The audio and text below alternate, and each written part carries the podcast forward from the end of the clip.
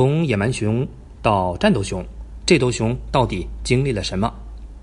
一只曾经饱受欺凌的小熊是如何走向熊生巅峰的？几千年前，在欧洲的东部有一个游牧民族，生活很简单，打打猎，生生孩子。其中有一只往东、往北迁徙，这个分支就是俄罗斯人的祖先。在他们走到新家园的时候，遇到了海盗。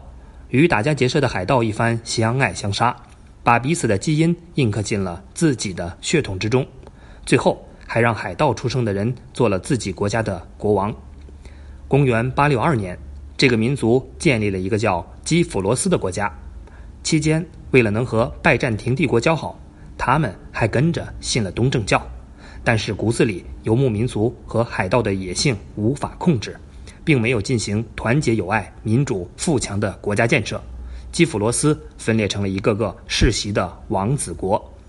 四百年后，蒙古人杀过来了，轻轻松松把基辅罗斯揍哭了。更血腥的是，他们还进行了屠城。蒙古人的新帝国被称为了金帐汗国，罗斯的王子们成为了金帐汗国的附庸。不过，游牧民族到底还是只知道抢夺，而不会搞建设。看基辅罗斯这儿比较荒凉，没什么值钱的东西，就慢慢疏于管理了。莫斯科公国就是一个很穷、很偏僻的地方，却在夹缝中偷偷发展了起来。终于有一天，在莫斯科大公的领导和俄罗斯人的不懈努力之下，俄罗斯人终于推翻了蒙古人的残暴统治，并建立了统一的国家——俄罗斯沙皇国。公元一五四七年。蒙古人被赶走了，但是蒙古人的基因还是留在了俄罗斯人的血液中，这使得俄罗斯民族更加的凶残了，并且在这期间发生了一件令西方非常尴尬的事情：君士坦丁堡被攻陷了，拜占庭帝国灭亡，信奉东正教的俄罗斯开始顺水推舟，自称第三罗马。俄国历史上第一位沙皇是伊凡四世，绰号很有名。恐怖的伊凡。每一个沙俄的君主上台时，都会经历一番血雨腥风。伊凡也是，在位期间，他的手段也是非常的残酷严苛。对内，他进行改革，建立中央集权，在他的领导下，沙俄的军事实力大大提高。对外，沙俄走上了扩张之路，俄罗斯的版图扩展了一倍以上，并成为多民族的国家。但是好景不长，天下大事，分久必合，合久必分。伊凡四世死后，开始了宫廷内乱。不久之后，俄罗斯又一次进入了无政府的状态。这个时期被称为混乱时期，公元一五九八到一六一二年，所有的灾难都降临了：叛军、外部入侵势力、瘟疫、饥荒，近三分之一的人口死亡。在这期间，波兰乘虚而入。占领了莫斯科，俄罗斯处于亡国的边缘。一六一二年，波扎尔斯基王子和商人米宁率领军队奋起反击，打败了入侵的波兰军队。现在红场上圣瓦西里大教堂前的雕像，就是为了纪念他们而建造的。自二零零五年开始，为了纪念这个事件，每年的十一月四日成为了俄罗斯民族团结日。叮，此刻你的好友后金。已于一六一六年上线。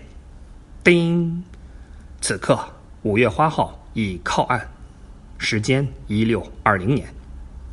很久很久以前，早在上学的时候，我们就知道俄罗斯是世界上国土面积最大的国家。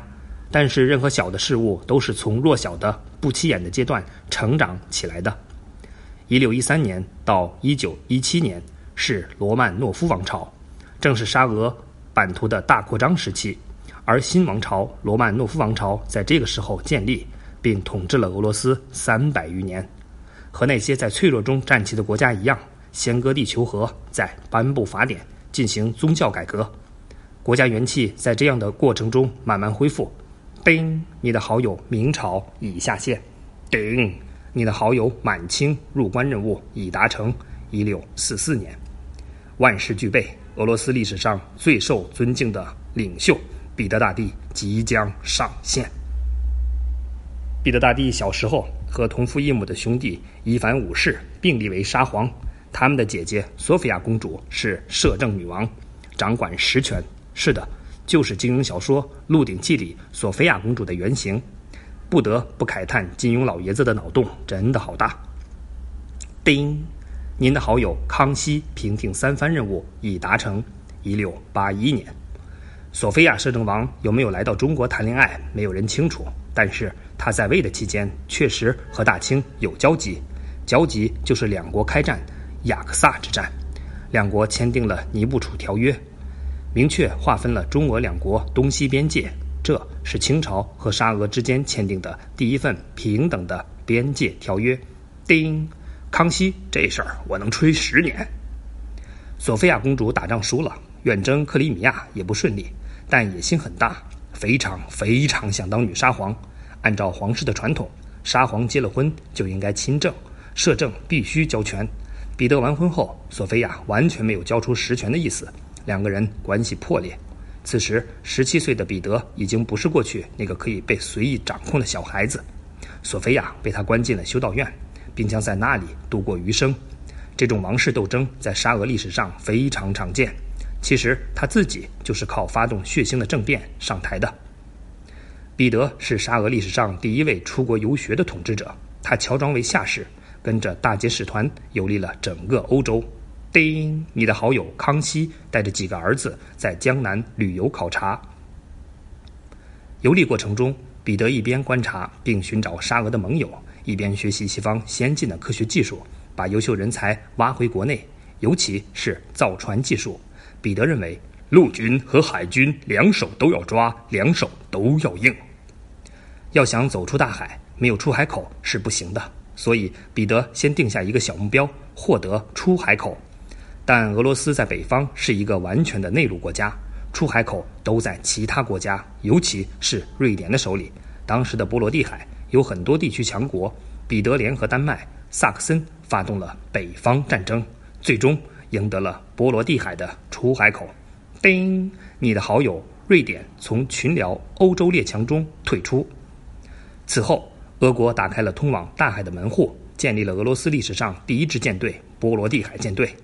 彼得甚至把都城迁到了芬兰湾沿岸的圣彼得堡，并在那里建立了美丽的夏宫，对外积极扩张，获取出海口；对内，彼得进行了政治、机构、教育、金融、贸易等方面的改革。西化改革深深影响了社会生活的各个方面。他要求俄罗斯贵族从穿着到生活习惯上都模仿西欧。俄罗斯人本来人人都留着大胡子。当几位大臣来问候远归来的彼得大帝时，彼得突然拿起手中剪刀，朝他们的胡子剪去。所有不愿意剪胡子的人都必须缴纳胡须税。正是彼得这种略带野蛮和粗暴的手段，使得改革被大力推行，但也为人所诟病。他的儿子就曾经联合旧臣起来反对他。一七二四年的一个秋日，彼得大帝在芬兰湾看见了几个士兵有被淹死的危险。他奋不顾身跳进冰水中去救他们，因此受了风寒。当时他大病尚未康复，所以病情愈发严重，最后逝于圣彼得堡。叮，消息延误，你的好友康熙于两年前下线。不忘初心，方得始终。从彼得大帝开始，就确立了俄罗斯人的初心，建立伟大而现代化的俄罗斯。实现初心的手段也非常简单粗暴，扩张、扩张、扩张。而继彼得大帝之后，推进和努力实现他宏愿的，当属叶卡捷琳娜大帝。关于叶卡捷琳娜有很多八卦和传说，她的故事有一个类似茜茜公主的开头。一七四五年，作为德国小公国公主的她，嫁给了彼得大帝的外孙彼得三世，举行了盛大的婚礼。然而，她的新婚生活并不幸福。他和彼得三世践行着传说中的开放式婚姻，各玩各的，除了一天到晚被催生孩子，勉强过日子，好尴尬的一家人。后来叶卡琳娜生了孩子，却遭到了忽视，没有受到产妇应有的照顾。第三个孩子出生一个多月后，彼得三世得知自己被绿了，但他并没有选择原谅，而是决定逮捕自己的妻子。在这种情况下。叶卡捷琳娜果断发动了政变，登上王位。作为一个思想进步的青年，叶卡捷琳娜熟读启蒙运动思想家的作品，甚至还和法国大思想家伏尔泰通信。虽然沙皇的权力不受限制，但他仍然以明君的姿态统治这个国家。而且，叶卡捷琳娜对文学艺术也颇为推崇，她兴办学校，并建起了美术馆和博物馆。彼得大帝时期的俄国还没有能力与其他欧洲列强抗衡，对西欧施加的影响也非常有限。所以，彼得向北寻求波罗的海出海口，向南打奥斯曼土耳其。到了叶卡捷琳娜执政期间，俄国国力已逐渐强盛。叶卡捷琳娜除了继承彼得大帝南进的政策，并取得巨大的发展，也将俄国的扩张方向转向西进。当年长驱直入，一直打到莫斯科的波兰人，没想到会有这么一天吧？俄国、普鲁士、奥地利三国联合起来，分三次瓜分了波兰。俄国分到最大的一块蛋糕，占原波兰领土的百分之六十二。一七九五年，叮。你的未来大仇人美利坚已上线，这不禁让人想到，很久以后，已经成为苏联的俄罗斯人和纳粹德国一起瓜分了波兰，好一个追求梦想、坚持不懈。第三次瓜分波兰后的第二年，叶卡捷琳娜病逝，她见证了俄国版图扩大最辉煌的时刻。此间，俄罗斯国家的土地面积扩大了六十七万平方公里，她的名言也广为流传。如果我能活到两百岁，整个欧洲将处于我的统治之下。叶卡捷琳娜的努力使得俄罗斯实力空前暴增，依靠人口幅员的优势，俄罗斯甚至打败了拿破仑。在亚历山大一世统治时期，俄国几乎追上了英法列强的脚步，但他没有把握工业革命契机，再次落后于西方。曾经对俄罗斯有过推进作用的专制政体和农奴制度，在19世纪却成为了阻碍俄罗斯发展的障碍。过于依赖专制政体和农奴制度的罗曼诺夫王朝，尽管进行了改革，但其努力要么没有触及要害，要么付之东流。最终，一场工业化时代战争的爆发，点燃了国内激化的矛盾，辉煌一时的王朝终究还是覆灭了。俄罗斯人的历史从欧洲东部的草原上开始，到今天作为一个陆地大国，在国际社会占据一席之地，不断努力向西方靠近，身体里却永远流淌着东方的基因。历史沧桑，风云变幻，曾经动荡不安，曾经满是伤痕，也曾经灿烂宏大。芬兰湾的夏宫已经成为了历史的见证。通过那个时代的文物和艺术品，我们可以一窥历史背后罗曼诺夫王朝的气势和辉煌。